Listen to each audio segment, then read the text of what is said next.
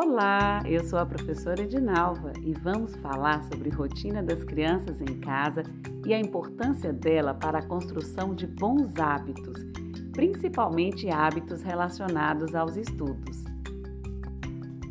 Dentro dos combinados da família, certamente está o momento dos estudos, e ele é muito importante para a criança, mesmo ela sendo ainda muito pequena pois é desde cedo que começa a formar bons hábitos, inclusive de organização pessoal. Incentive ela a separar os objetos, a pegar os cadernos, a verificar o que tem para fazer naquele dia. É importante incentivar a oralidade da criança para que ela se sinta partícipe desse momento e não apenas uma receptora.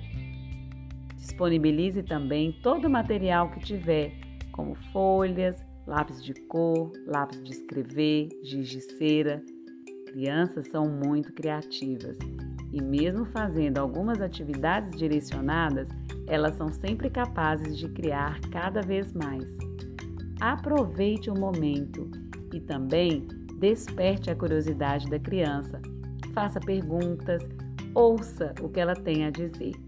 Assim, ela se sentirá amparada e cada vez mais capaz de realizar.